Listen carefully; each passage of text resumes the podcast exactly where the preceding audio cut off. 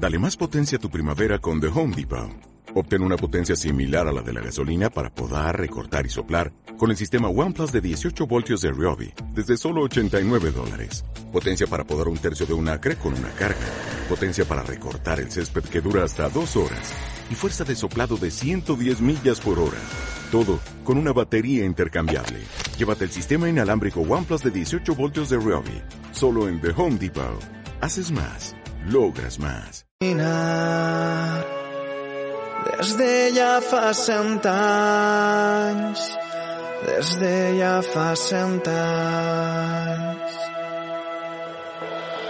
I allò ahir em van dir que no podrem guanyar.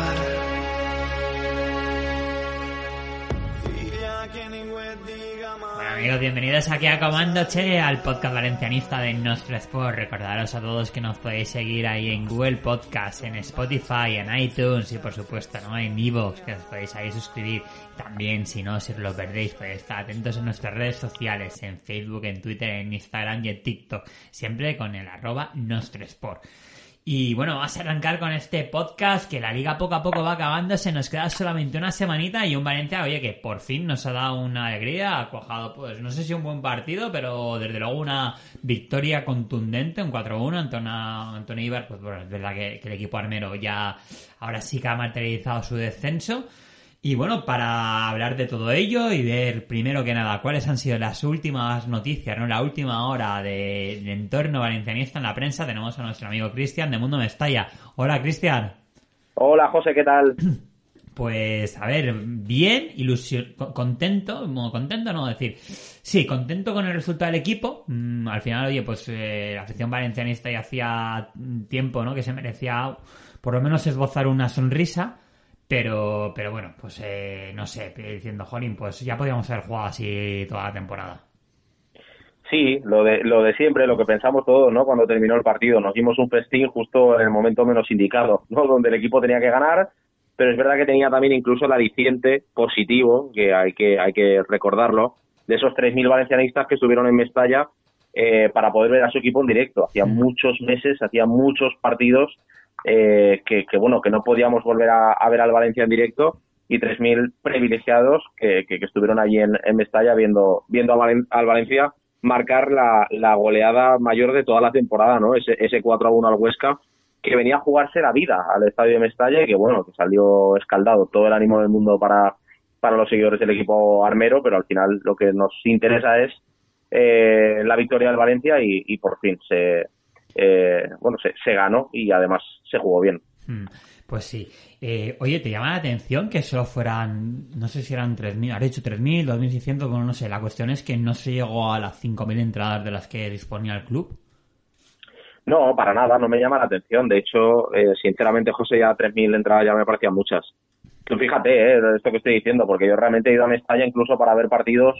mm, Hablo ahora un poco de memoria, ¿no? Valencia Llagostera, 15.000 espectadores, un Valencia Ebro, 17 o 12. Eh, A ver, yo nunca he visto una entrada tan pobre en Mestalla, pero, José, al final, ¿qué aliciente tienes? El equipo estaba salvado, eh, la situación con la propiedad es la que es, un sábado con un calor terrible porque ese fin de semana precisa, precisamente hacía una ola de calor que bueno que la, que la aguantamos como la aguantamos con unas medidas más que estrictas aquello no moverse del, del, de tu propio asiento el quemazón con el equipo porque al final también entiendo esa parte que diga pues si es que el equipo si no me representa no voy a ir a animarlos bueno bien y a eso hay que sumarle el precio de las entradas a mí en mi caso hablo como socio la entrada me costaba 50 euros en mi, en mi asiento pues eh, claro, habría que formularse la pregunta, ¿tú te gastarías 50 euros para ver un Valencia Eibar cuando ya está todo el pescado vendido? Eh, Yo no. Yo tampoco. Parece que la Pues- mayoría de los aficionados tampoco. Bueno, una nueva más, una muestra más, ¿no? De la sintonía que tiene el equipo con la afición, que no acaba. El equipo no, la directiva con la afición. En fin. Efectivamente. Pues a ver, Cristian, eh, cuéntanos, a ver, de qué estado hablando más allá de- del partido, de este 4-1 ante, ante el Eibar, eh, ¿qué nos ha traído la semana esta no, semana? No, los, hoy, hoy es jueves, 20 de mayo, pues bueno, estos cuatro días que llevamos. Pues bueno, vamos a hablar de fichajes, ¿no? Yo creo que ya estamos ahí. Falta un partido para terminar la temporada, el, el próximo sábado, eh, frente al Huesca, y, y vamos a hablar de fichajes porque ya se está gestando el Valencia de la próxima campaña. Eh, vamos a hablar de, de, entrenadores, de los nombres que han, que han sonado, hay que sumarle uno a la lista. El nombre de Pacheta, que es el último que ha salido, aparte del de Bordalás y el de Diego Martínez. Ya parece que se va dibujando eh, la cara del entrenador de la próxima temporada y está muy cerca Bordalás. Eh, la semana pasada hablábamos con nuestro compañero Jorge Ruiz en la tertulia y, nos comentaba esto, ¿no? Que, que, bueno, que Bordalás estaba cerca, que la intención del Valencia era cerrarlo eh, muy pronto y parece que va a ser así, que, que ya se han dado el, el, si quiero, ¿no? Por así decirlo. Bordalás eh, ha dicho sí a entrenar al Valencia Club de Fútbol. Hay que recordar que hay una cláusula de por medio de vinculación de, un, de 1,5 millones, creo, de, de euros, pero que parece que eso no será impedimento para que Bordalás salga del, del Getafe porque tiene un acuerdo con, Ángel Torres de la pasada campaña donde ya quiso salir precisamente al, Valencia Club de Fútbol y no lo hizo como favor al, al Getafe y al propio presidente, ¿no? Así que ahí hay un pacto, bueno, curioso para que para que pueda salir y para que pueda recalar el Valencia. La información que nosotros tenemos desde el Mundo Mestalla es que el acuerdo está próximo, que se podría cerrar incluso la semana que viene. Así que, bueno, estaremos alerta y el próximo iBox, creo, si no me equivoco, José, que va a ser con el nombre de Bordalás encima de la mesa ya entrenando al Valencia Club de Fútbol. Bueno, pues a mí me gusta Bordalás, me gustan los, el resto de nombres y también me gusta el timing, ¿no? Parece que por lo menos por una vez en la vida, a ver si es verdad, eh, pues bueno, empezamos a construir antes de que sea demasiado tarde. En fin, no. Sí, pero parece que de esto hemos, aprendido un poco la lección, ¿no? El poder traer un entrenador lo antes posible que haga la pretemporada, que el equipo aprenda los automatismos eh, y a lo que quiere jugar y a partir de ahí tener una identidad propia. Yo entiendo a la gente que no le guste Bordalás por, por el tema del Getafe, porque lo ha hecho un, un equipo, para mí, un, escalón más allá de, de, un equipo duro e intenso. Pero bueno, al final hay una realidad y es que el Getafe tiene una idea propia de juego. El Getafe juega en el Bernabéu como puede jugar en casa contra el Alavés y sabes perfectamente a lo que juega. Tener una solidez defensiva sobre todo, que creo que es el talón de Aquiles de este Valencia durante los últimos años, y a partir de ahí, pues bueno, aprovechar las oportunidades que, que tenga.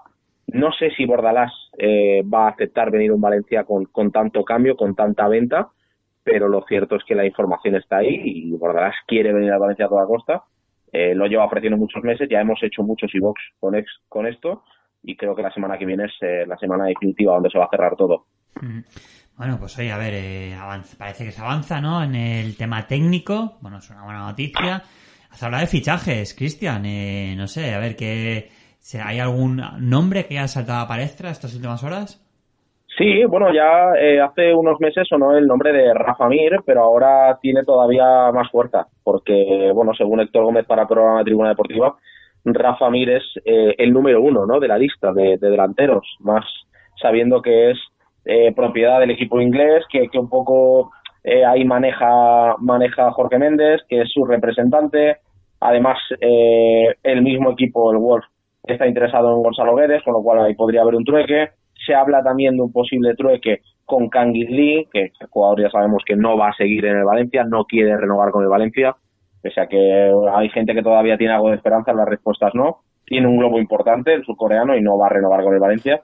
Así que lo que va a querer el Valencia es hacer caja con él o utilizarlo como moneda de cambio. Así que, bueno, el caso de Rafa Mir, eh, él se deja querer, ya lo hemos visto por redes sociales, los comentarios que ha hecho, incluso cuando sale en, alguna entrevista diciendo que tiene mucho cariño al Valencia Club de Fútbol por su pasado, por haberle formado y que bueno, no cierra ninguna puerta. Así que eh, ahí está la, información, ¿no, José? Que Rafa Mir es el primero de la lista y que lo van a intentar, que gusta mucho la Secretaría Técnica y que es un nombre que está sonando y sonará con fuerza los, las próximas semanas, los próximos meses.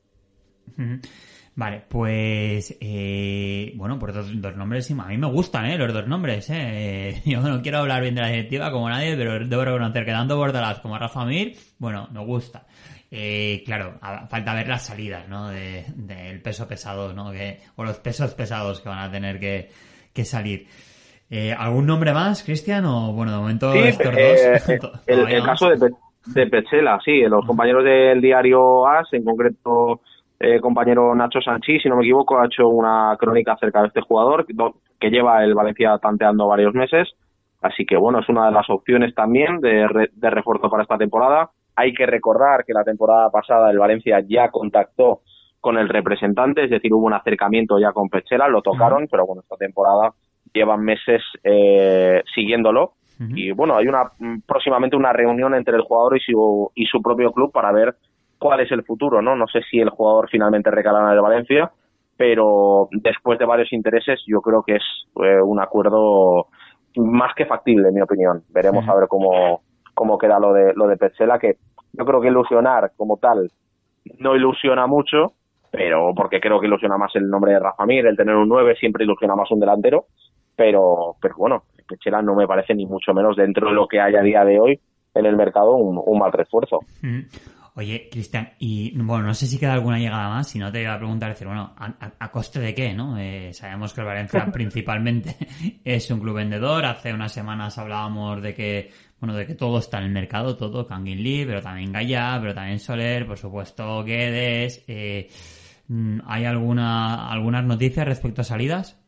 Bueno, respecto a salidas es eh, la salida de Guedes, ¿no? Eh, la última información es esta semana ha salido eh, por parte de la prensa de, Sevilla que el propio Sevilla Fútbol Club estaría interesado en Gonzalo Guedes, que no pagaría más de 20 millones de euros y que cuenta con el ok de Lopetegui. Es decir, Lopetegui dice que, que por él sí, que perfecto, que, que intente el fichaje de Gonzalo Guedes. Mm, a mí me cuesta creer, sinceramente, José, me cuesta creer que Gonzalo Guedes recale en Sevilla porque tiene ofertas mejores encima de la mesa. Y cuando hablo de mejores, me refiero económicamente hablando para el propio jugador. los jugadores son lo que son y se mueven por dinero, nada más. Yo, yo, yo, creo que Gonzalo Guedes terminará en la Premier, no termina, no terminará en Sevilla. Y, o sea, tú das por hecho la salida de, este jugador del Valencia y por, qué, te pregunto, ¿eh? Y en ese caso, ¿por qué cantidad o qué cantidad crees que puede rascar Valencia por él? Bueno, la cantidad que quiere el Valencia sacar por él son 40 millones, pero vamos, ni en el mejor de los casos, ni en el mejor de los sueños. Ahora mismo... Si, fuera la Eurocopa, a lo mejor, y hiciera una muy buena Eurocopa, o ni siquiera. Eh, ni siquiera. Yo creo que después de la temporada que ha hecho, eh, creo que una cifra cercana a los 20 millones ya sería, ya estaría bien. Más que nada porque dejas de pagar esos 20 millones la gallina agenda por las que salen, ¿no? Eh, debes 20 millones todavía al de Gonzalo Guedes, pues ya no tendrías que pagarle nada más. Sabiendo la, ficha que tiene, claro que el Valencia lo va a intentar sacar, por supuesto, a cualquier equipo. Y ofertas no le van a faltar. Y además es de Jorge Méndez, o sea que creo que Guedes, de verdad, el pasado partido contra el Huesca, o sea, perdón, contra. Hoy se me ha ido la, la Contra el IVA, perdón el pasado partido contra el Eibar creo que ha sido su último partido con la camiseta del Valencia del Estadio Mestalla. No tengo ninguna duda que de, va a salir. Bueno, como mínimo ha hecho un mes y medio bueno, a ver si sirve para valorar, ¿no? Para poner mejor en cartel, para llevar un mejor cartel de cara a la salida y poder hacer más caja con, él, ¿no? Luego en la tertulia habría, habría que preguntarse, habría que preguntarse, y a mí es algo que me enfada excesivamente, el por qué ha hecho un mes y medio bueno. Bueno, pues Pero bueno, quiere la Eurocopa, es que es para sí, pues, pues, pues, eso, pues eso, que ahora todo el mundo está con la foto de Gonzalo Guedes en la mesita de noche y a mí no me da la gana, la verdad, porque pienso que, que de verdad se ha reído el Valencia. Esa es la, esa es la realidad, es lo que yo pienso. Eh, ahora, cuando ha visto peligrar que no iba a estar en la selección, entonces ha puesto las pilas. Los meses anteriores, cuando se tropezaba con las líneas del suelo, ¿por qué era? Bueno, pues son cosas incomprensibles. Yo, yo lo siento mucho, pero mi aplauso, desde luego, Gonzalo Guedes no lo va a tener a la vuelta de esa es la, yo, no, no, voy a criticarlo, al final es un jugador nuestro, pero oye, Bomben y Barcanova. total, totalmente.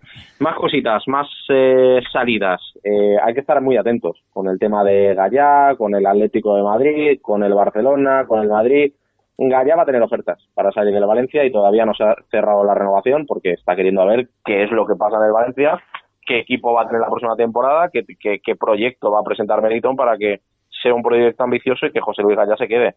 Eh, a mí esto me da mucho miedo, José. O sea, me da muchísimo miedo. Creo que Gallá lo, lo, van a plantear y el Valencia, pese a que no lo quiera vender, es el propio mercado el que, el que lo va a poner en venta. No hay más. Así que eh, pues ahí está. No todo iban a ser buenas noticias.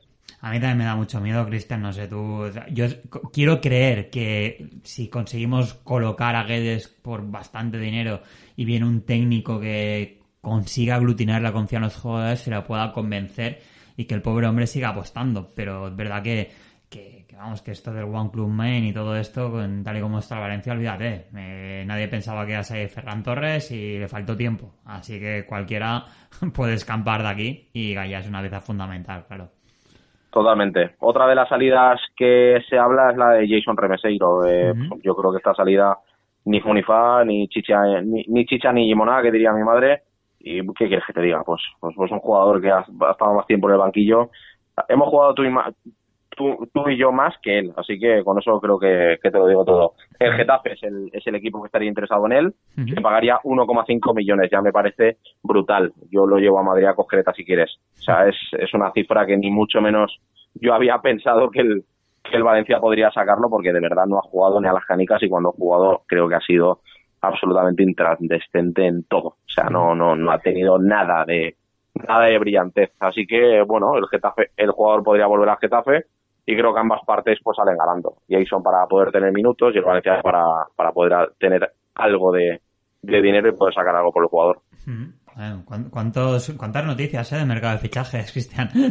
La verdad que sí, ¿eh? parece, parece que estamos entrando ya de pleno en, en, en lo que toca, ¿eh? La, el mercado de fichajes, pero, pero bueno, al final no hablamos solamente de salidas, ¿no? Eh, Yo me preocupo cuando hablo de José Luis Gaya, de que este va a salir, otro va a salir, pero no hay nadie que venga, ¿no? No, no, no quiero ni pensar lo que puede ser un, un verano como el del año pasado, ¿no? Donde solamente veías salir jugadores y no, y no llegar nadie. Es lo que te iba a decir, Cristian, que yo creo que todos estamos muy a la expectativa porque el año pasado nos la colaron, pero bien. Se pusieron muchos nombres de llegadas. Vamos, Valencia iba a fichar a media Europa y al final no fichamos a nadie, es absolutamente a nadie y vendimos a todo, absolutamente a todo. Y, y, a ver, esperemos que este año no sea así porque, vamos, eh, al- al- si, si cambias una pieza, si de, de prescindes de una pieza porque lo necesitas, tiene que entrar alguien que la sustituya. Si no, eh, devalúas o dilap- dilapidas lo poco que te queda. Esperemos que Meriton haya sacado, haya, haya aprendido la lección del, verano pasado. No queremos un mercado igual y creo que hay que reforzar al equipo si no queremos pasarlo mal. En el caso de Bordalás ya hemos visto que una de sus, eh, bueno, de sus cualidades es tener un equipo defensivo. Creo que es lo que al Valencia le hace falta. Pero también hay que hacerse la pregunta de Bordalás, ¿querrá venir a este Valencia? Supuestamente sí, pero claro, ¿a cambio de qué? ¿Qué es lo que le habrá dicho Meriton a Bordalás para decirle quiero que seas el entrenador de la próxima temporada? No lo sé, me genera muchas dudas. Tampoco sé si Bordalás va a ser capaz de pasar por el aro como otros muchos lo hicieron. Incluso hasta Javi Gracia ya lo vimos en la rueda de prensa previa a ese partido contra Levante, donde yo creo que ahí le sacó las vergüenzas a, a Meriton, ¿no? A la, a la propiedad. Me he involucrado en fichajes que no han llegado, yo espero que llegue alguien, lo típico de lo típico, lo típico. Así que no lo sé lo que pasará con, con Bordalás, no sabemos qué Valencia nos encontraremos la próxima temporada, pero oye, yo al menos me quedo tranquilo de que alguien ahí en la Secretaría Técnica, Corona mismo, pues se está moviendo aunque sea un poquito para poner nombres encima de la mesa y a partir de ahí que salga lo que salga. Otro de los nombres, por cierto, José, que se me olvidaba, Omar Mascarey, jugador que ya sonó hace un par de, de temporadas. He de decir que hace tiempo eh, el entorno de, de Omar Mascarey me consta que estaba intentando mover al jugador a la, a la, a la primera división española, es decir, eh, ofreciéndolo a distintos equipos españoles y también ofreciéndolo al Valencia. No sé si esto es más un ofrecimiento por parte del representante Omar Mascarey o el entorno o es el propio Valencia quien se ha interesado por él. Yo lo dejo en el aire, ¿vale? Lo que tengo visto de Omar Mascarey lo he visto un par de, de partidos, te diría, o, o una temporada, creo recordar, contra con el Sporting de Gijón y no me parecía ninguna maravilla mundial, pero, pero bueno, es uno de los nombres que ponemos encima de la mesa que podría volver a la Liga Española y ponerse la camiseta del Valencia, así que estaremos alerta también. Mm, Muy bien.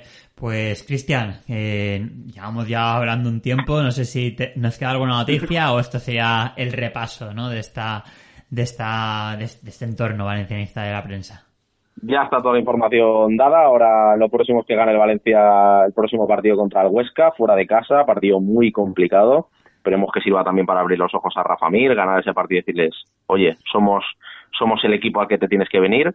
Y así le podemos hacer uno, le podemos ayudar a nuestros hermanos ilicitanos que, que ojalá se queden en, en primera. Siempre es bueno y positivo que equipos de la comunidad valenciana estén, estén ahí en la máxima competición. Así que ojalá sea un fin de semana redondo, pero, pero bueno, eh, veremos cómo veremos cómo se da, José. Pues sí, yo, no, yo no las tengo todas conmigo, la verdad. Me da un poco de miedo este partido ante un Huesca que se juega la vida. Pero bueno, eso ojalá, ¿no? Los jugadores quieran, por el motivo que sea, oye, que porque quiero Eurocopa, por lo que sea, pero ojalá consigan despedir la temporada con una victoria y echarle un capote al Elche, que claro, por supuesto, todos estamos, estamos con ellos. Eso Pues, es. pues Cristian, oye, muchísimas gracias y bueno, vamos, nos vamos, vamos hablando, ¿no? Que se vienen ahí semanas interesantes de fichajes. Pues nada, José, gracias a ti. Un saludo para todos los seguidores de Nos 3 Sport y nos vemos en la- el próximo iBox. Muy bien, un saludo, hasta luego. Adiós, adiós. Bueno, pues tiempo ahora para la tertulia y se me unen aquí mis compañeros, aquí hoy físicamente, ¿no? Aquí conmigo desde nuestro Sport. Y bueno, voy a empezar aquí a mi izquierda, que tenemos a Arturo Roda García. Hola Arturo. Hola, ¿qué tal? Encantado de estar aquí con todos vosotros. Y bueno, a mi derecha, una semana más, a Sergi Martínez. Hola Sergi. Hola José, hola Arturo. A ver, chicos, nuevamente en la tertulia digamos muy poco tiempo estoy viendo a deporte y mucho a pues a toda voy a decir una palabra, a toda la mierda que envuelve al valencianismo. Así que me gustaría por una vez, ya que el Valencia ha hecho, bueno, por lo menos una contundente victoria 4-1 ante el Eibar, eh, que empecemos hablando de deporte. Eh, a ver, primero, eh, pero último partido en Mestalla, un Mestalla con algo de gente, ahora hablaremos, pero bueno, el Valencia consigue, yo creo que ha sido posiblemente la, victoria más contundente de la temporada, un 4-1 ante el Eibar, además un partido que, es, desde el principio se ha puesto de cara, dos goles de Gueder, dos goles de Soler. Arturo, pues oye, ¿qué te pareció el partido? ¿Qué te pareció el Valencia en este partido? Bueno, bastantes buenas sensaciones, ¿no? Parece que el dicho ese entrenador nuevo, cambio de dinámica segura, pues estaba, se está cumpliendo es bueno si, si al final eh, se consigue un estilo o un modelo a continuar para el año que viene, pero bueno, es verdad que es importante quedar lo más arriba posible y el equipo se está enchufando y parece que sí que había equipo para algo más. Bastantes jugadores que están destacando en este tramo final con el nuevo entrenador y bueno, cuanta más gente se suma al proyecto y sobre todo de cara a la próxima temporada y se afiancen sensaciones y, y jóvenes jugadores, pues mucho mejor. Y Sergi, bueno, te, repito la pregunta. Oye, dime tu sensación del partido y luego empezamos a matizar un poquete. Bueno, a ver, las sensaciones, pues eh, estoy totalmente de acuerdo con lo que ha dicho Arturo. Creo que, bueno, eh, la afición del Valencia está sufriendo mucho estos últimos años, con muchas aficiones, pero creo que la de Valencia incluso más en el ámbito social. Y bueno, yo creo que era una obligación que los jugadores le brindasen una alegría a la gente que estaba presente en Mestalla, así lo hicieron. Un partido que el Valencia fue superior en cuanto a ocasiones y se vio reflejado en el resultado. Una lástima porque descendiste a un equipo que cae bien como es el Eibar, pero bueno, yo creo que es una victoria justa, buenas sensaciones, pero eso no quita que la temporada haya sido una auténtica ruina. Hmm, bueno, pues un abrazo, primero que nada, ¿no? Para el equipo armero. A mí también el Eibar me gusta y creo que es bueno para la Liga Española que no todos sean eh, equipos, terceros, cuartos equipos de grandes ciudades, sino también, oye, pues que ciudades más pequeñitas como el Eibar estén ahí. Dicho lo cual, prefiero que baje el Eibar a que baje el Elche y a ver, ojalá sirva esto y sobre todo el próximo partido ante el Huesca, otro equipo que me cae bien, me da pena que baje y que repito lo mismo que he dicho para Eibar, pero chico, oye, eh, yo lo siento, es Sport, la comunidad, ¿no? Como American First, esperamos a otros, Valencia First, pues Elche, Amunt Elche. Dicho lo cual, a ver, eh, Arturo y Sergi, eh, buena imagen, mejores sensaciones, vale, muy bien.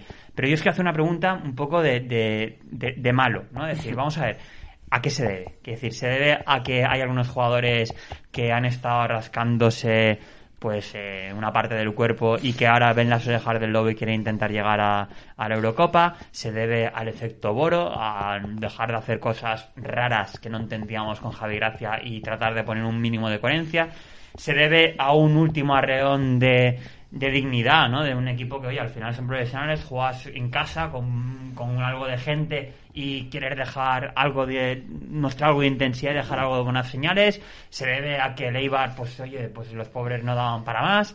Eh, ¿A qué creéis? O se debe, oye, a, a mérito del Valencia de haber planteado bien el partido, haber sido mejor, haber puesto ganas y haber conseguido un buen resultado.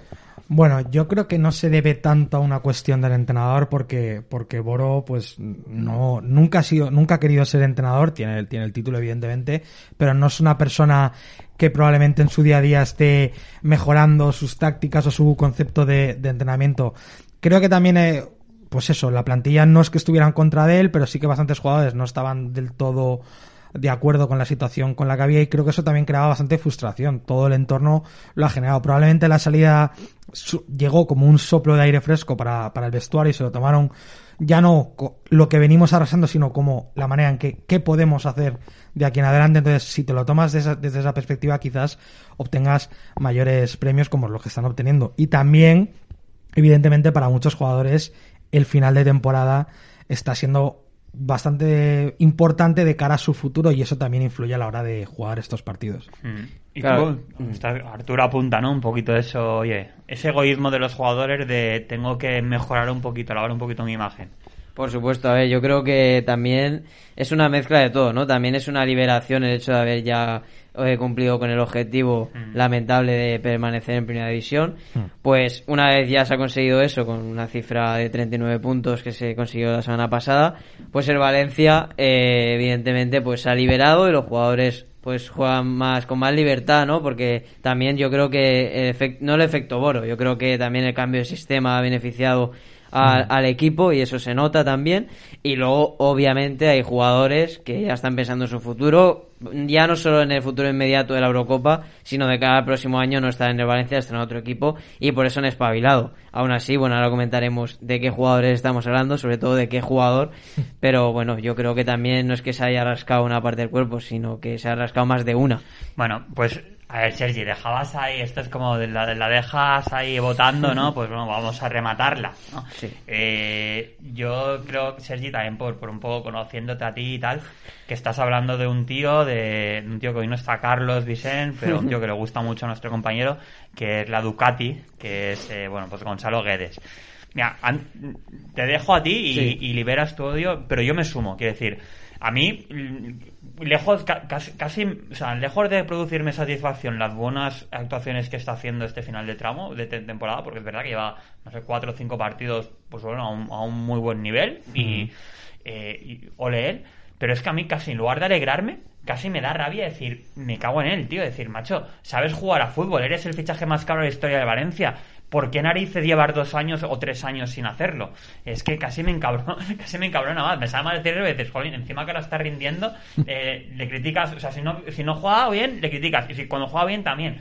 Pues sí, es cierto, pero lo que me genera es eso, decir, macho, que este tío sepa jugar así y no lo haya estado haciendo, es que, es que, Claro, es que volvemos a la misma. Hay jugadores que cuando fallan eh, se le critica mucho y hay otros que no. Y en caso de Guedes pasa eso. Guedes nos vamos a quedar con que va a ser una buena temporada. Bueno, lleva un mes y medio bueno. Eh, la temporada no es un mes y medio. Justo antes de una Eurocopa, cuando las dos últimas convocatorias con Portugal se quedó fuera. Por eso también ha espabilado. Entonces, a mí, pues lo que tú has comentado, el jugador más caro de la historia de Valencia, un jugador del que te esperas tanto, que juegue tres meses bien de siete, pues yo no lo quiero.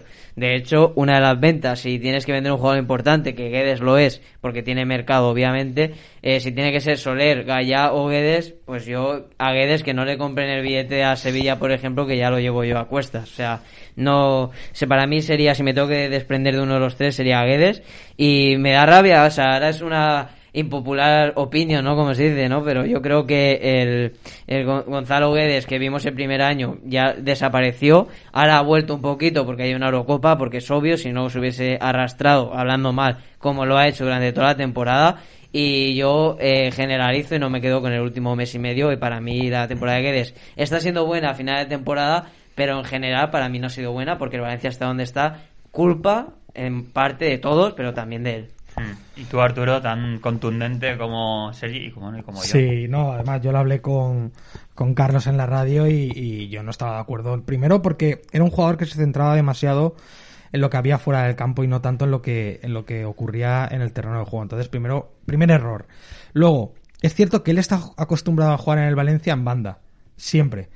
Y ahora, bueno, ya eh, Javi Gracia ya lo empezó a poner ahí, ha aprendido, cosa que con Marcelino también lo intentó alguna vez y no le salió bien, a jugar de espaldas a la portería. Es algo que a mí me sorprende bastante. Entonces creo que eso no sé a quién se debe, pero lo está continuando con, con, con el esquema de Boro. Es verdad que le beneficia ese sistema de 5 y entonces eh, sí que puede jugar más tranquilo.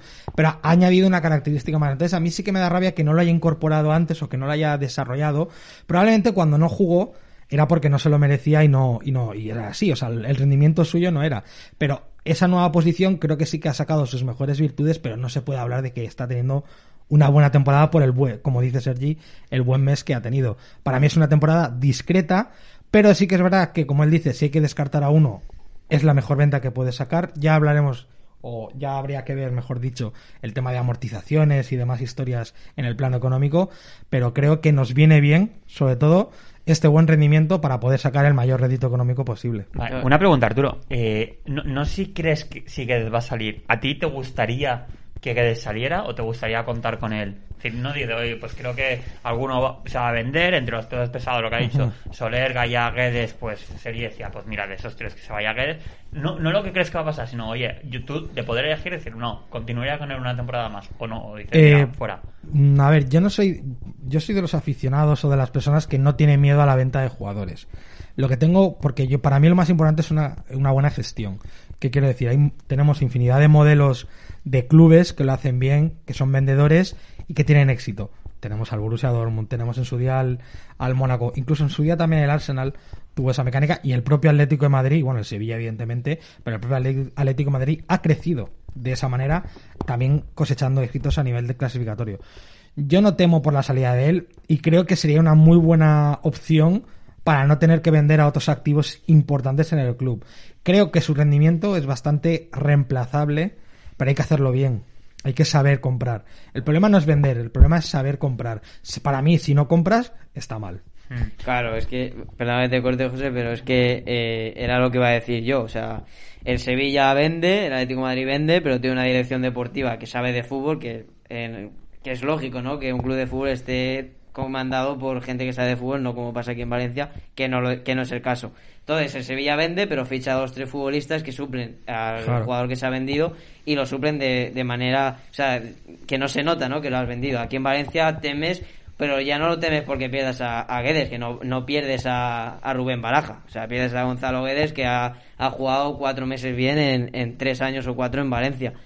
Pero, ¿quién vas a traer por Gonzalo Guedes? ¿Vas a poner al chaval del filial, que con todos los respetos acabas de bajar a la tercera división?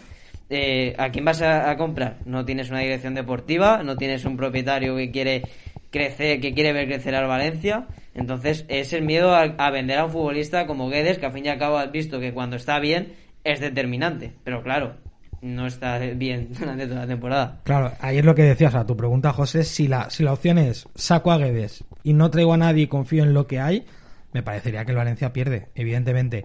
Ahora, ya pasó lo mismo en el verano. Yo no, por ejemplo, yo no, a mí no me pareció mal dar salida, por ejemplo, a Parejo. Porque hay que recordar que ha hecho mucho, pero también ha tenido partidos malos. Eso es sí que es una impopular opinión. Yo no conocía esa expresión, ¿eh? De- Yo, o sea, a mí que la resalida no me importaba, evidentemente, prefería que se quedara. Es como en su día cuando se fue Vanega, a mí era un jugador que me gustaba mucho, pero a mí lo importante no es que se vaya un jugador a otro, sino que si tú si el rol que cumple ese jugador se sustituye con una persona que tenga las mismas características o similares. Lo que no puede ser es que vendas o te deshagas de un creador de juego o de Guedes y no, y no traigas a un jugador de banda.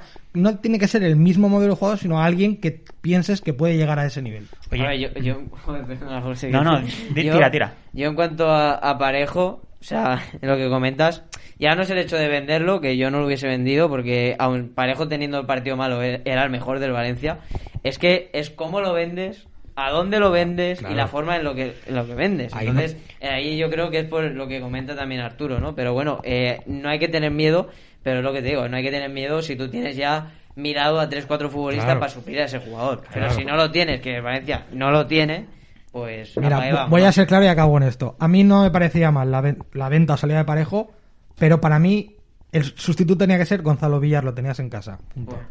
Bueno, de todas maneras, es que la venta de parejo como la de Guedes ahora, ¿eh? No es porque, oye, pues son tíos que están al final de su carrera, más o menos van a ir a menos, han pasado los mejores años, los vendemos y sacamos dinero, posiblemente ya no vas a disfrutar de ellos a ese nivel. No, no, no te engañes, fue porque el Valencia no tenía un duro y necesitaba Claro. vender. Eh, Sí. A Parejo le quedaba mucho fútbol y le sigue quedando mucho fútbol. No, no, Parejo es que estaba viejo, pero bueno, que- yo diría, señor Ani Murti o Peter Lin, que Parejo ha jugado todos los partidos con el Villarreal. Que Parejo juega jueves, domingo, jueves, Sí, eso sí, domingo. y ha sí. jugado y va a jugar la final de la Europa League y ojalá la gane y se coma. Yo me refiero a que era un jugador que a mí me gustaba, pero es el típico jugador que te encanta y te desespera a la vez por su forma de jugar. Lo único, lo único que a mí no me daba miedo la salida, pero sí no me gustó las formas que empleó el Valencia de hacerlo y sobre todo lo, Es que hubo todas formas, ojo, ya lo, ya lo hablamos también en su momento, es decir, es bueno, es que no ya no es repetir, pero es, es que el Valencia tiene que cuidar mucho eso, es decir, se te va una leyenda, vale, se va, o sea, lo vendes, tal, tienes que hacerle una maneja, tienes que hacerle sentir importante, tienes que hacerle que tenga ganas de,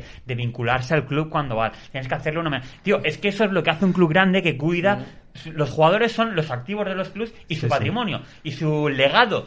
Y eh, parece mentira que, que los directivos de, los- de algunos clubes no lo entiendan. Es decir, lo ma- el, el mayor legado, el mayor patrimonio, el mayor activo intangente que tienes es eh, el sentimiento que un jugador genera, tío. Y tienes que cuidarlo al máximo, ya desde un punto de vista egoísta, tío. Es decir, macho, es que eso es el Valencia, la empatía que genera un jugador con el que mucha gente ha sido feliz y se empatiza. Claro. Coño, eh, Claro, joder. solo, solo tienes que ver que jugadores, por ejemplo, este, este pasado martes que salió Miguel Brito hablando, un tío de Portugal, que dice que su equipo, el que más le marcó ha sido el Valencia Club de Fútbol. Y es lo que tú comentas, antes con figuras como Españeta, figuras aquí que eran reconocidas a nivel del valencianismo, tú venía un jugador de fuera y le impregnaba lo que era el Valencia. Ahora, sí, si se impregna Sian Bay o Tian Sui, pues, oye, encantados, pero vamos, creo que, que no. En cuanto al trato de estrellas, simplemente comentar que, por ejemplo, el- ya lo hablamos con el tema de la, Sup- de la Superliga Europea, eh, cómo gestiona el, el Bayern su, su club y su y, a su y cómo trata a su gente. Ah, se le van a ir sus tres o tres de sus mejores jugadores y les van a hacer una despedida impresionante. Y creo que ese es el, ejemplo a seguir y que no se cumple. Pues sí, bueno, vamos a volver porque si no nos remontamos aquí. Sí que quería, último, última cosa del tema Guedes y ya pasamos a otra cosa es, oye, eh, nos ha contado, ¿no, Cristian, el interés del Sevilla? Un- os hago una pregunta, el timing. Es decir, mm, si se ha de vender a Guedes, eh, ¿sería mejor venderlo ahora y fuera? Que decir, ahora acaba la temporada tal, o, oye, espérate que a ver si va con Portugal, a ver si Portugal, que tiene un equipazo, hace una buena Eurocopa donde este tío motivado puede rendir bien, porque es un buen futbolista, es que eso nadie lo está discutiendo, no, no, simplemente, joder, que echarle ganas, cabrón. Eh, pero claro que Guedes es un tío muy válido y que con un equipo muy bueno y un torneo muy corto, pues oye, a lo mejor Portugal hace un torneazo y a lo mejor Guedes hace un, un torneazo y tienes un activo que se te revaloriza mucho. Sí. Pero es un riesgo, ¿no? A saber. ¿Qué pensáis? ¿Cuál es el timing que creéis que más le conviene al Valencia? Eh, yo, independientemente del timing, José, al Sevilla no. O sea, el titular al Sevilla no. No. Puede- Al que sea, al Sevilla no. Y, y contestando a tu pregunta, evidentemente yo creo que si al final acaba yendo convocado con Portugal, creo que te tienes que esperar a, a- a la finalización del torneo o a la mitad del torneo al menos a ver cómo queda. Porque no se va a devaluar. No creo que se devalúe. Tiene que hacerlo muy mal en caso de ir convocado y jugar. Tiene que hacerlo muy mal para devaluarse. Y simplemente creo que es eh, si te esperas es un win-win. Entonces creo que hay que, que hay que esperar. A ver, yo evidentemente eh, al Sevilla no le doy ni agua, ¿no? Porque al fin y al cabo es tu rival, aunque ahora tu rival sea el Valladolid, el Huesca y todos este tipo de equipos. Pero bueno, históricamente tu rival es el Sevilla y pues obviamente le das un jugador importante, un jugador muy bueno, como hemos dicho, a, a tu rival, ¿no? Entonces no lo vería bien. Ahora, eso sí, eh, también me esperaría, como habéis dicho, del timing, pues sí me esperaría la Eurocopa si va convocado. Que, ojo, que muy bien, está haciendo un mes y medio muy bueno, pero ya veremos si va convocado que Portugal, sobre todo en la parte ofensiva, tiene un auténtico Tiene- equipazo. tiene Entonces, todo.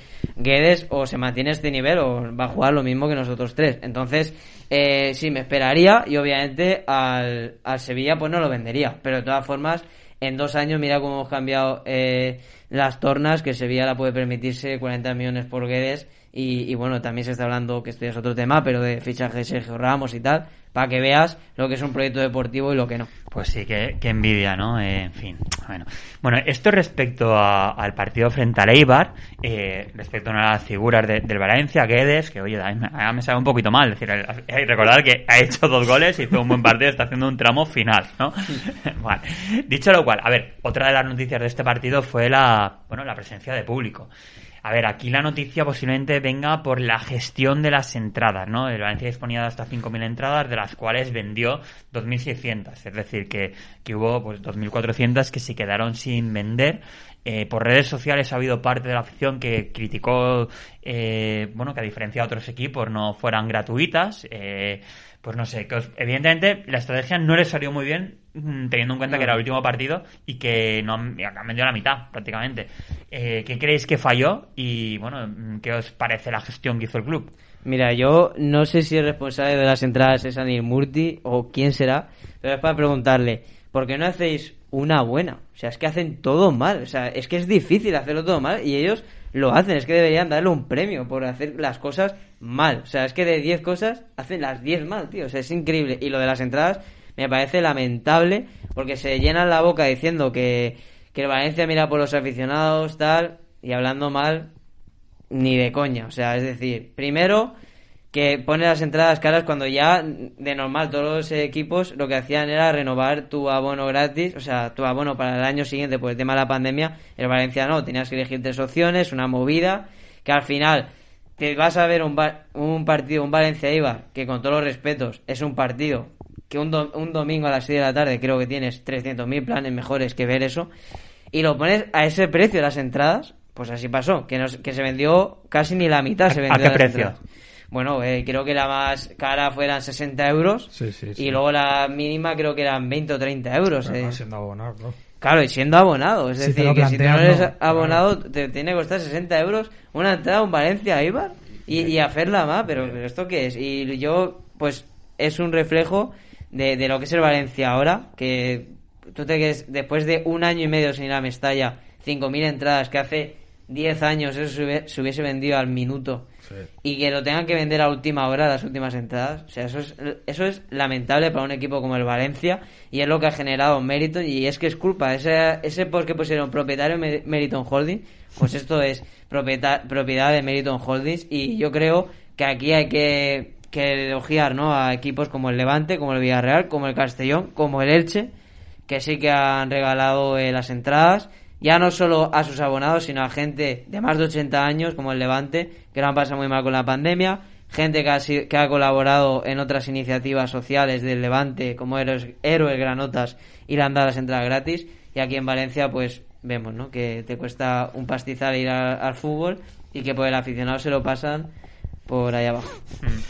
Bueno, eh, yo comenta poco más, o sea, estoy totalmente de acuerdo con, lo que ha comentado Sergi. Eh, primero de todo, que es el, como ha dicho él, es el fiel reflejo de lo que, de la realidad del Valencia ahora mismo, sobre todo de la realidad de la directiva del Valencia en estos momentos y, sobre todo quienes dirigen el barco eh, y sobre todo, ahora sí que que decirlo, ¿no? Como estamos con la tónica de la un popular opinion, que si me pongo a pensar fríamente, si evidentemente la, la economía está como está y han visto una oportunidad de oro para sacar que tampoco creo que el rendimiento, o sea, no sacarán tanto en el plano económico como para decir, voy a correr el riesgo de, meterme en ese fregado de, intentar arrapiñar eh, la máxima cantidad de euros posible. Puedo entender. sacar eh, 50.000 euros.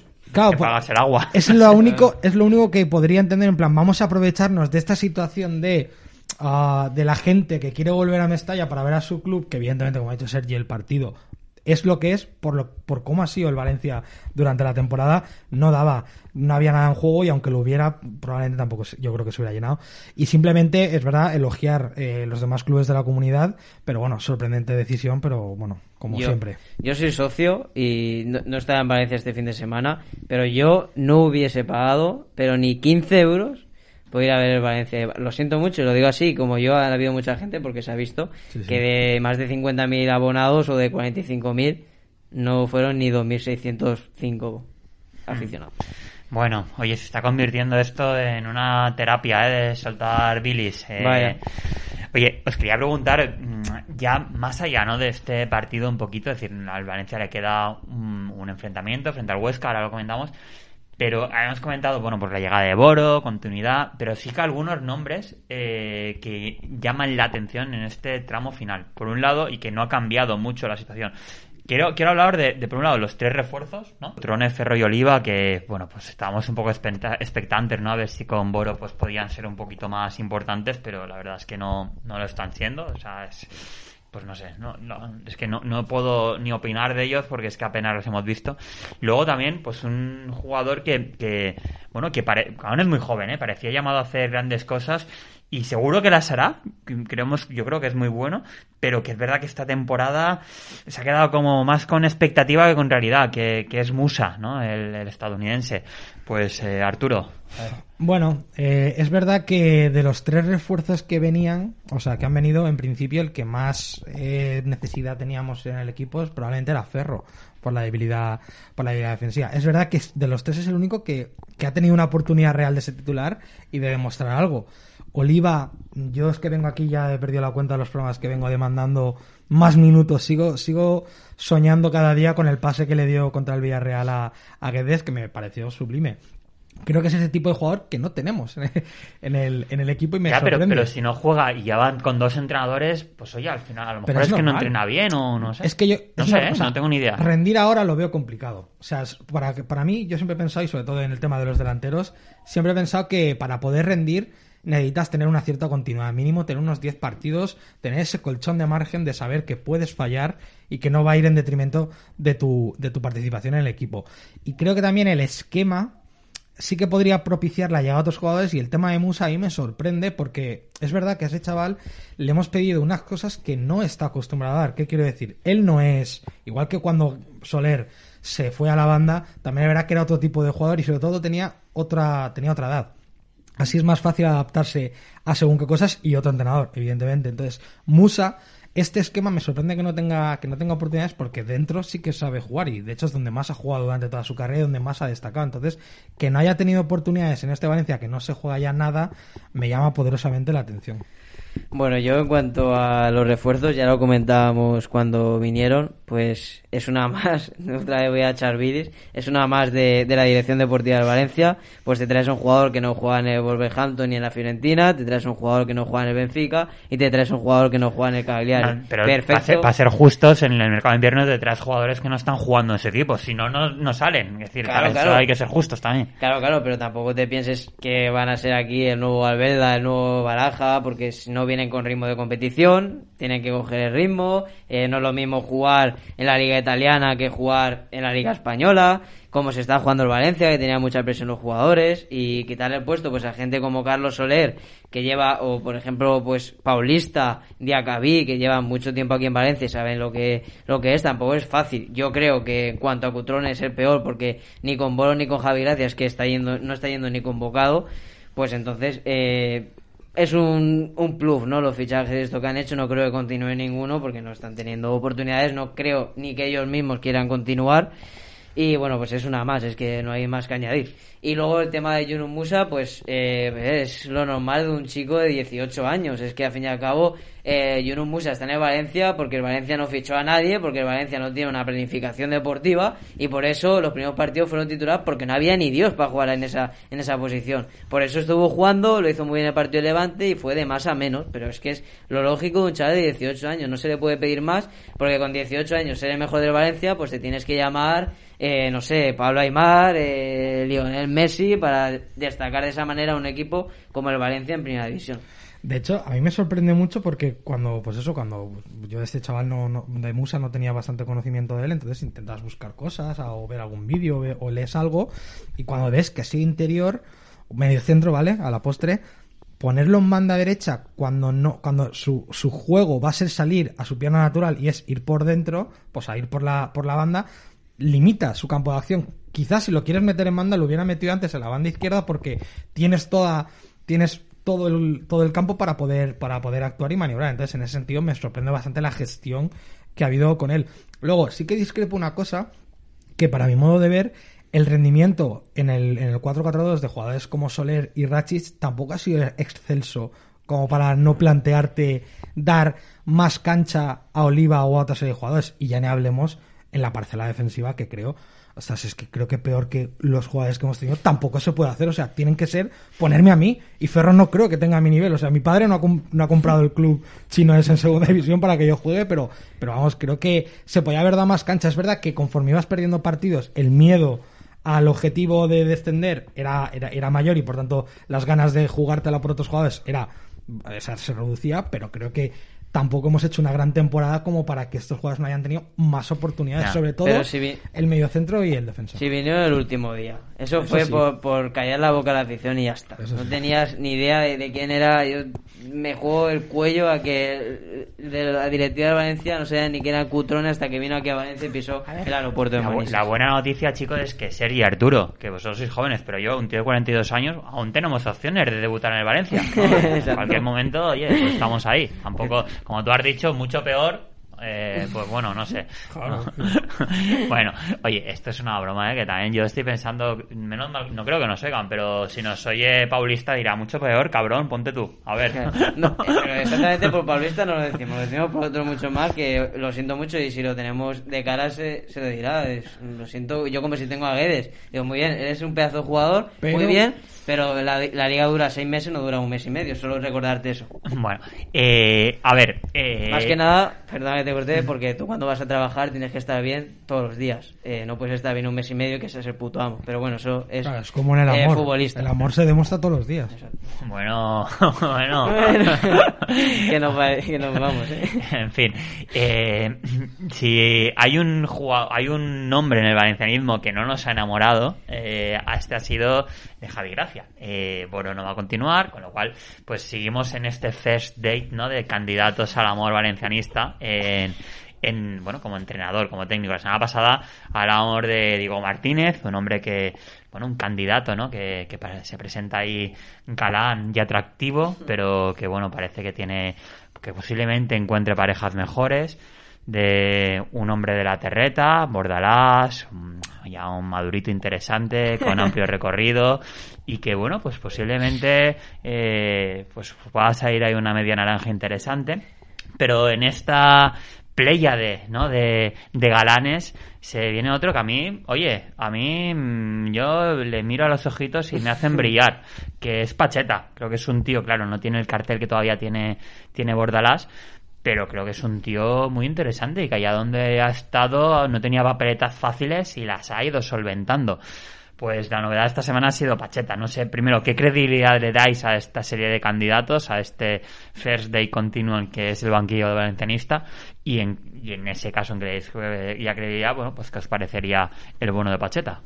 Bueno, yo de, de todos los nombres que has dicho, eh, yo voy a ir en contra de Sergi. Eh, yo me declaro amante, eh, cautivo de Diego Martínez. Creo que lo he dicho muchas veces ya en nuestro Sport, pero creo que ha hecho, lleva haciendo méritos.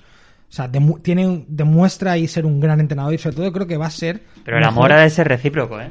Totalmente. Si no, si es la historia de mi vida y es muy triste. yo creo que con, con- con el final de temporada que ha tenido el Granada, el, el tema del proyecto deportivo de Granada, evidentemente hoy en día es mejor, pero no va no es tan mejor como pintaba a mitad de temporada de lo que de lo que al final está siendo. Entonces yo creo que sí que tenemos o hay un poco más de posibilidades en ese sentido, pensando de esa manera y sin tener mucha información al respecto, de que creo que sí que podría ser un poco más viable su llegada. Y luego el tema de Pacheta, me gusta. Me gusta mucho Pacheta. El trabajo que hizo con el Elche es verdad que su fútbol no es el que a mí más me apasiona, igual que el de Bordalás. No son fútbol, no es un fútbol que a mí me haga vibrar, pero como también lo importante es ganar, yo lo que quiero es que el Valencia gane. Entonces, a mí, si no juegan vistosos y tal, me da igual. Pero evidentemente a mí hay cosas de Bordalás que me chirrían bastante. Mira, te dejo, Sergi, simplemente decir, por decir algo positivo de, de la gestión del Valencia, es que, hombre, los nombres de entrenadores que suenan, a mí todos, no, o sea, no me parecen un despropósito. Todos creo que, que son tíos, luego cojarán o cojarán, les dejarán trabajar, tal, pero son tíos que saben de lo que hablan, ¿eh? Pero sabes quién va a venir, ¿no? No. Pues el primo de uno de ellos. de- de- Exacto, te decía, están sonan- sonando nombres como el año pasado en el mercado de verano que sonaban muchos nombres, no de, de entrenadores, sino de futbolistas y al final no vino ni Dios. Entonces eh, hay que ir con cautela. Yo respeto estos tres eh, nombres, siguiendo así un poco la tónica del amor. Me salió en el team de Bordalás y de Día Super Like. así que yo soy un soldado de eso. Tu crush. Exacto. Yo soy un soldado de Bordalás, ya lo he dicho muchas veces. eh, y voy a hablar claro en lo que yo pienso. Yo quiero que el Valencia vuelva a dar asco, que vuelvan a decir el puto Valencia. Y creo que puto Valencia volverá con el señor Bordalás. No sé si triunfará en el Valencia, no triunfará, pero competitivo lo seremos. Sí que es cierto que el otro para mí sería Diego Martínez, que me parece un pedazo de entrenador. Creo que tiene que salir de Granada porque su ciclo ya, ya acabó. Y no sé si es idóneo para el banquillo de Valencia, obviamente es muy buen entrenador, pero yo veo más a Bordalás porque creo que el camino de Bordalás y el camino de Valencia están destinados a encontrarse, no sé si este año o en próximos años. Y yo lo siento mucho, sé que el Getafe, pues sí, la gente lo critica mucho, eh, juega muy feo, eh, son muy guarros y todo lo que tú quieras, pero aquí lo importante es sumar de tres. Con el Cholo Simeone se decía lo mismo con el Atlético de Madrid. No juegan a fútbol, tal. Bueno, tú sí que juegas a fútbol que vas catorceavo, ¿no? Y ellos van primero y han ganado la liga. Igual tienes que no. mirarte. No, no, yo me refiero cuando ganaron la Vale. liga. Cuando ganaron la liga decían, no, es que el Atlético de Madrid ha ganado la liga sin jugar a fútbol. Bueno, igual has, ganado tú la liga que vas catorceavo, cariño. O sea, hátelo mirar a ver quién juega a fútbol y quién no juega a fútbol. Y este año, pues sucede más o menos lo mismo. Entonces, yo creo que el estilo que ha funcionado siempre en el Valencia ha sido un fútbol defensivo, ser muy fuertes a la contra, como funcionó eh, recientemente Marcelino García Toral. Y creo que es que el juego del Getafe tampoco está meterse atrás. Eh, El Getafe tira la línea defensiva muy adelante, para que son muy intensos, con mucha presión, una presión muy alta. Y que creo que eso, eh, hay entrenadores que han venido aquí de, de ser el nuevo Pep Guardiola, que han tirado la línea defensiva más atrás, y a la cuarta jornada estaban viendo el partido desde su sofá. Entonces, hay que ir con cautela, y yo si me tengo que quedar con uno de los tres, es con Bordalás. ¿Y Pa- es Pacheta cierto, te gustaría? Lo de Pacheta, yo siempre he dicho que con Pacheta me iría a la guerra. O sea, me parece ya no solo como entrenador, sino su forma de ver la vida, de ver el fútbol, el deporte, es digna de admirar, me encanta. Pero me- si me tengo- obviamente pondría a los tres a entrenar, pero me tengo que quedar con uno sería con Bordalás. Aunque Pacheta, yo sinceramente creo que se ha ganado seguir un año más en el Huesca. Ya veremos si se queda en primera o no. Y sobre todo, me molaría un- una vuelta de, de Pacheta al Elche, que creo que no salió muy. Mira, bueno, yo aquí, Arturo, tío, lo siento, estoy, yo soy soldado de Sergi. ¿no? Es decir, es que suscribo sus palabras. Es decir, ojo, los tres me gustan, los tres Ah, creo sí, que sí. mejoran lo que tenemos y los tres me parecen buenos técnicos. También creo que, que no hay que inventar la rueda. Es que, jolín, el Valencia tiene más de 100 años y cuando hemos sido grandes, ahora hago una cuña, estamos haciendo ahí unos vídeos que muy pronto veremos, ¿no? Sobre esta Valencia. Es que siempre ha sido así, no hay que inventar la rueda. Valencia, bronco y copero. Y, qué decir, es que cada club tiene una cultura y aquí, por lo que sea, es esa. Y ese tío, ese perfil de juego, Bordalás, hoy día es quien lo encarna. A mí, hombre, a mí no me gustaría, sí que me gustaría el, el hijo puta vale, bien, o sea, eso sí que me gustaría. Es verdad que me gustaría que, o sea, no sé, que, que nos que fuéramos duros, intensos, pero dentro de- No del deporte, ¿no? sí. Que a veces se pasa y supongo que eso será un poco por indicación del técnico. Eh, Para ir un poquito más allá, pero bueno, a mí me gustaría que fuera Bordalás y cualquiera de los otros dos me parecen grandes técnicos y sería, estaría encantado de, de tenerlos aquí. Y ojo, o sea, si no puede ser Bordalás, cualquiera de los otros dos, ojalá. Cuando digo que no es el fútbol que a mí me gusta, no es que a mí me guste tocar, tocar, por tocar, no. A mí me gusta, como dijo Jurgen Klopp, el rock and roll. A mí me gusta un equipo que sea dinámico, intenso y dinámico. Para mí las dos palabras claves en el fútbol tienen que ser intensidad y dinamismo. Y creo que con todo eso llega, o sea, lo importante, por ejemplo, el, el Barcelona de Guardiola, su éxito erradica- erradicaba en que estaba arriba mordiendo. Entonces, no tocaba, cuan- cuando, tocabas cuando ya tenía un gol delante. Entonces, tocaba y tocaba. Pero lo importante yo creo que es estar, estar juntos, pero con la línea adelantada. Eso sí, a mí esperar al rival es lo que no me gusta. Mira, yo, yo me El cojo- autobús no, sino estar ahí mordiendo Claro. y aunque no- no- estás jugando, porque tú ahí estás jugando, no estás esperando, estás jugando. Yo me cojo las palabras que dijo Marcelino cuando vino aquí a Valencia, que él, él dijo que había que estudiar la cultura del club, lo que había sido exitoso en este en el Valencia, en este caso.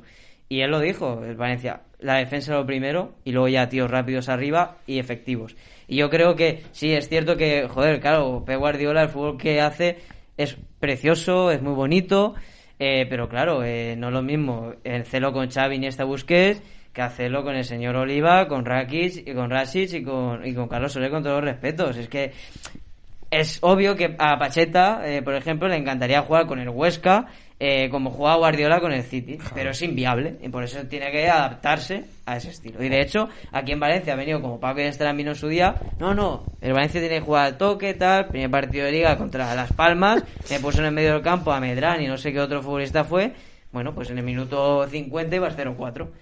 Perfecto, has hecho un fútbol de lujo, pero te vas a casa con un rosco. Y en el, en el partido 4 ya estaba destituido. Entonces, es que no funciona. Igual que el Atlético de Madrid, el Atlético de Madrid es igual que el Valencia, Sí, ha funcionado sí. eso. Si tú vas a hacer otro fútbol, no vas a funcionar. No, no es que no vas a funcionar porque eh, la cultura del club es lo que ha dicho José, por algo el Valencia tiene que ser así y el Atlético de Madrid tiene que ser así. No me sé por qué, pero es la idiosincrasia del, del club. No, no, en ese aspecto estoy totalmente de acuerdo. Pero recordarte una cosa, ¿eh? Que Bordalás dijo hace no mucho, bueno, o sí, que su referente era Johan Cruyff, ¿eh?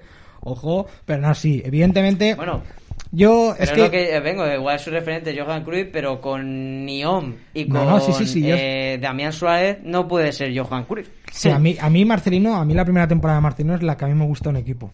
A mí ese modelo de juego es el que me gusta en equipo. Y ya no me quiero poner técnico dando aquí nombres que a lo mejor la gente no conoce, pero ya te digo, con un 4-4-2 se puede ser intenso y dinámico y no hace falta... Yo lo que quiero es verticalidad, transiciones rápidas de defensa-ataque constantes. Eso para mí es el fútbol divertido, no la posesión estérea. Otro entrenador que triunfó aquí en Valencia hace poco, Nuno, el primer año. Sí. ¿Cómo era el equipo de Nuno? Otamendi, Mustafi, y ahí no Vertical, pasaba ni Dios. claro, y luego vertical. ya, delantera muy rápida, André Gómez, eh, Paco Alcácer, y se salía. Oye, yo no conocía las palabras esas de, de, de Marcelino y me parecen sabias palabras. Eh, también, ojo, me- yo sí que me creo, a mí no me chirría que Bordalar diga, tengo como referencia, y ojo, me parece una, una boutade, ¿no? Una postura pero no, a ver, son técnicos muy buenos, como lo era Cruyff, como lo es Guardiola, y claro que aprenden unos de otros, y oye, Guardiola también no va mucho, y es un tío, Guardiola es un estudioso del fútbol, yo he visto algunos vídeos de YouTube y ya, sinceramente a mí se me cae la baba, son de estos tíos que dicen, joder, es que eh, es, es guapo, habla bien, es, es- exitoso, y dices, joder, es una pasada. Eh, pero Guardiola en el Valencia no triunfaría. Igual que, ojo, igual que Bordalás, aunque, o Mourinho, por decir un tío que ahora ha caído un poquito tan top como Guardiola. Pues tío, Mourinho en el Barça no triunfaría. Y Guardiola en el Valencia no triunfaría. Es decir, cada, cada entrenador ha diseñado un estilo de juego y, está bien porque lo personaliza, su marca personal y casa en una serie de equipos. En el Valencia, pues tío, casan tíos, pues del perfil de Bordalás. Y aparte que, que tiene ese afecto con, con la afición, ¿no? Tipo, que va a defender siempre al Valencia, en este caso, si viene a, a capa y espada, como lo ha hecho en el Getafe, y ya hemos visto cómo se despide el Getafe, o sea, un auténtico ídolo. Y yo, ya te digo, equipo que baja el año que viene a segunda división, el Getafe. Aquí lo viste primero, ¿eh? Die- die- 20 de, de mayo. Eh, evidentemente, perfil Valencia Club de Fútbol es Bordalás. De esos tres, es Bordalás. O sea, el que más está acostumbrado a pelear, el que más palos recibe, está acostumbrado a, a lidiar con, con factores que no están acostumbrados el resto de, de equipos, de entrenadores. Mira, tú has dicho antes de la ponía dura, que decías, voy a hablar un poco mal. Pues a mí... Chicos, y- y me- me- digo yo esto que soy el que más palabrotas he dicho en este podcast, pero es verdad que, que- o sea, me hago autogritar, tampoco es necesario. ya, ya. Bueno, pues a mí me molaba mucho cuando se decía en Twitter con Marcelino, pues eso, ¿no? Como éramos, eh, eh, lo que he dicho antes, el puto Valencia y era eso, porque era un equipo que sabías que igual perdía o ganaba, pero iba a competir. Que molestamos. Exacto. Bueno, dicho todo esto, jugamos contra el Huesca de uno de los hombres que estamos diciendo, de Pacheta. Un Huesca que, que bueno, que se está jugando la vida. Ahora es decimos séptimo, le queda una jornada, eh, tiene 33 puntos, pero ojo, está empatado con el decimoctavo que es el Elche. Si el Valencia le gana al Huesca, el Elche tendría la opción de ganar su partido y salvarse. Si el Valencia no le gana al Huesca, pues eh, supongo que Pacheta estaría muy contento, pero nosotros estamos sentenciando, yo lo siento mucho, tío, yo lo he dicho antes, yo voy con los equipos de la tierra a muerte. Y quiero mucho al Huesca, y me mola mucho, y ojalá no fuera él, pero mira, no hago yo el calendario, y entre Huesca y Elche, Elche. Así que yo mm, quiero que el Valencia le gane al Huesca con todas las fuerzas de mi corazón. Mm, pero lo veo complicado. Lo veo muy complicado. No sé. ¿Qué opináis? Ya vamos a hacer la previa de este Huesca Elche. A ver. De Huesca Valencia. A ver, yo obviamente también estoy contigo y creo que Arturo también. Queremos que se sabe el Elche y yo creo que el Valencia siendo uno, si no el equipo más, bueno, el equipo más importante de la comunidad valenciana, tiene que estar a la altura y intentar ayudar a otro equipo de la comunidad valenciana como es el Elche, que encima hay buena relación entre aficiones y entre y entre las directivas, ¿no? Entonces, sí que es cierto que es difícil, pero por el hecho de eso, de que el Huesca se juega la vida y el Valencia no se juega nada. Entonces, la tensión que va a tener uno con la tensión que va a tener otro no es la misma. Pero aún así, yo creo que tanto los jugadores del Valencia tienen amigos en. conocen, ¿no? Yo que sé, Fran Escribá es también va- valenciano y, y bueno, conoce la casa de Valencia, ¿no? Yo creo que también eso, al fin y al cabo, los jugadores lo sienten. Y sí que es cierto que el Huesca pues es un equipo que sabes cómo va a jugar, que va a ir al ataque, tiene ahí jugadores muy peligrosos como puede ser Sandro, Rafa Mir, que el Valencia tiene que estar muy bien defensivamente. Yo creo que el sistema de tres centrales está funcionando y yo esto que dicen, no, es que el Valencia lo tiene imposible, no, yo creo que el Valencia lo tiene difícil, obviamente, como cualquier partido encima fuera de casa y con un, un rival que se juega la vida. Pero yo creo que el Valencia pues capaz de, de, ganar en Huesca y ya te digo, yo creo que mentalmente en la cabeza de algunos futbolistas, igual en la cabeza de Thierry Correia, que es portugués, pues no sabe muy bien, pero yo que sé, los Gallá, los Soler, eh, son jugadores que, que saben que el Elche es un equipo de aquí y yo espero y deseo que el Valencia gane y yo creo que es capaz. Yo, Sergi, me gustaría creerte, ahora le doy paso a Arturo, pero me cuesta, quiero decir, por un lado, no veo, decir, no, no veo que el Valencia cuando ha, se ha enfrentado, el Valencia este año, cuando se ha enfrentado a equipos donde les ha ido la vida y que van a poner el 300%, no veo que el Valencia eh, haya respondido. Tal vez, no sé, contra el Eibar yo creo que tampoco estaban super al 200%, pues ya lo veían mm, perdido, es verdad que no era, pero bueno, creo yo. Así que por eso lo veo complicado. Y luego, pues es que me sale mal, ojalá no fuera así pero tampoco veo a la plantilla, dice, sí, Carlos Soler, sí, vale, pero y, y ya, ¿no? Eh, dato, vale. Ya, pero... No, no, no, no creo que, que, son tres tíos, o sea, no creo que la, la, plantilla de este Valencia, por desgracia, ojalá no fuera así, esté impregnado de lo que debería ser. Debería ser, para mí sería una obligación. Yo si fuera jugador de Valencia, iría y me dejaría los huevos, porque dices, mira, tío, es un equipo de la comunidad, nosotros hemos de hacer nuestro trabajo, pues oye, hacemos nuestro trabajo. Pero no veo que ese sea el espíritu que mayoritario en los jugadores de este Valencia. Así que lo veo complicado. Ya, ya, yo lo yo lo traslado, por ejemplo, cuando yo jugaba fútbol. Yo me acuerdo cuando una vez estábamos ya con el objetivo eh, conseguido y si ganábamos el último partido de liga, eh, hacíamos que se salvase un equipo que tenía, yo tenía bastantes amigos y éramos, o sea, nos conocíamos y tal.